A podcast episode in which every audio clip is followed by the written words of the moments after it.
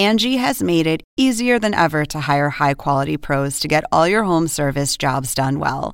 Just bring them your project online or with the Angie app, answer a few questions, and Angie will connect you with local pros who match your specific needs. Or book a service instantly at an upfront price. So join the millions of homeowners who use Angie to care for their homes and get your next home service job done well. Download the free Angie mobile app today or visit Angie.com. That's A N G I.com. China despierta.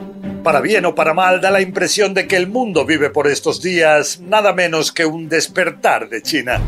La retórica de su líder Xi Jinping hace temer una nueva guerra fría, pero esta vez no entre Estados Unidos y Rusia, sino entre China y Estados Unidos. Bienvenidos al podcast Desafíos Globales. Xi Jinping desató este jueves, digamos, todos los temores con una retórica preocupante. Escuchen estas palabras y díganme si no es para echarse a temblar.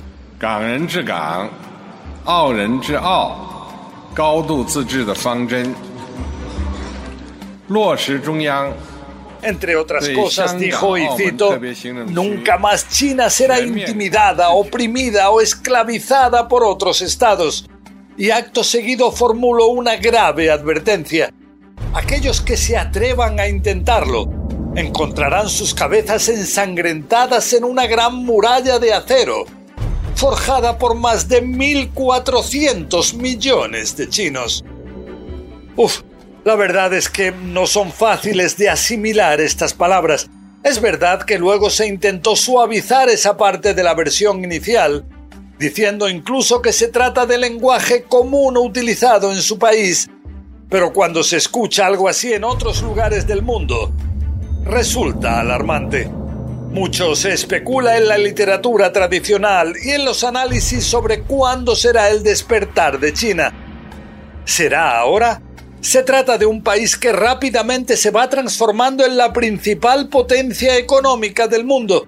¿Qué podrá ocurrir cuando nos encontremos frente a una nueva realidad global con Beijing como gran protagonista?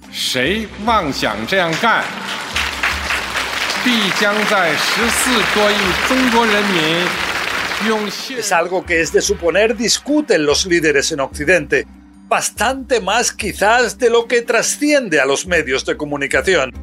Estados Unidos ya lo menciona como el principal desafío al que se enfrenta ahora la humanidad, y no son pocos. El presidente Joe Biden asegura incluso que la democracia misma está amenazada, ni más ni menos. Is to make it real clear to China. There are international rules that if you want to play by, we'll play with you. If you don't, el jefe de la diplomacia de su país, Anthony Blinken, explicaba al New York Times de una manera simple que es necesario defender el orden del mundo libre frente a la creciente influencia china. Para Blinken, las alternativas al orden actual no son fáciles. O que no haya un orden mundial, o que exista un nuevo orden mundial, pero liderado por China.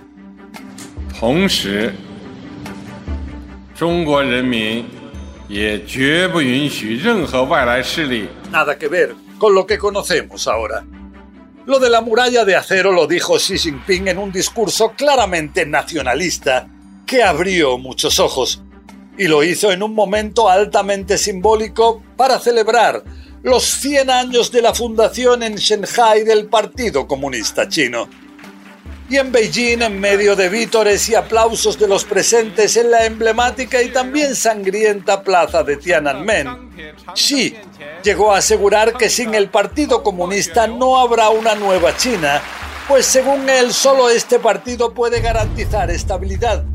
Que la comunista sea la única ideología política legal del país no le impidió asegurar que el pueblo chino avanza por el camino que ha elegido Mal lo tienen los defensores de la democracia o del multipartidismo en China. Xi Jinping lleva ya cerca de una década en el poder y además puede permanecer en ese puesto de por vida sin pasar por un proceso democrático de elección. Los analistas creen que desde el histórico Mao Zedong o Mao Zedong no ha habido otro líder tan poderoso en su país. Y los temores son dolorosos. Por ejemplo, en Hong Kong, esta ex colonia británica ve cómo la democracia pareciera estar cada vez más dañada después de que Beijing impusiera su ley de seguridad nacional en este importante centro comercial y turístico internacional.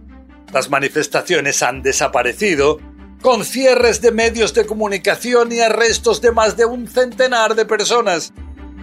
Pero el tema que quizá despierta más temores es Taiwán, una isla relativamente pequeña, de poco más de 23 millones de habitantes.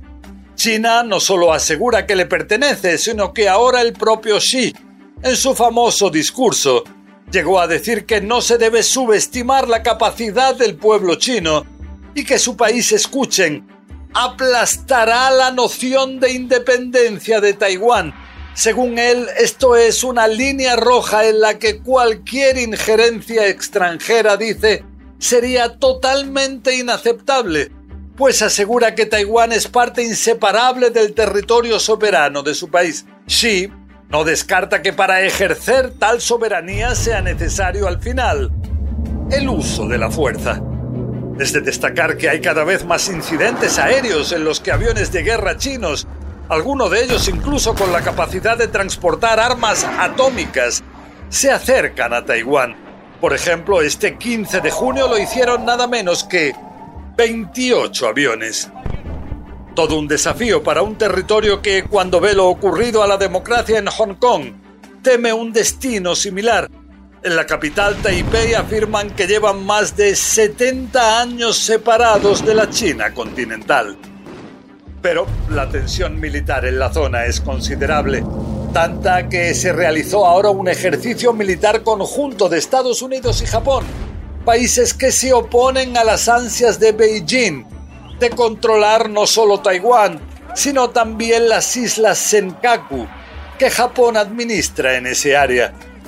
Todo esto en medio de una negativa china a lo que ven como interferencias intolerables en sus asuntos internos, entre los cuales están incluidos Hong Kong, Taiwán, las islas Senkaku y cualquier tipo de investigación que intente determinar cuál fue el origen de la pandemia de COVID-19 que cambió nuestras vidas.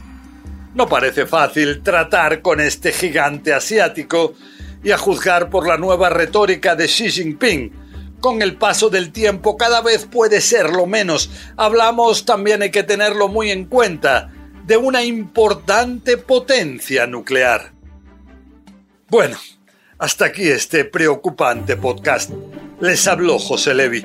La semana que viene seguiremos con más desafíos globales que nos presente este terrible o maravilloso rincón apasionante del universo donde nos tocó vivir.